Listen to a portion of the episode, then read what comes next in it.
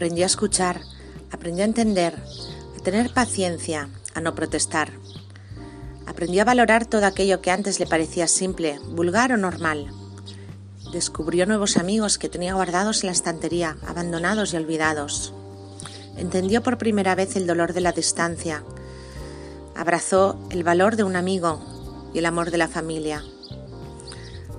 Aprendió a contenerse, a no chillar en el parque o desfogarse. Aprendió a bailar con una escoba y a estudiar con la consola y a saltar con una goma.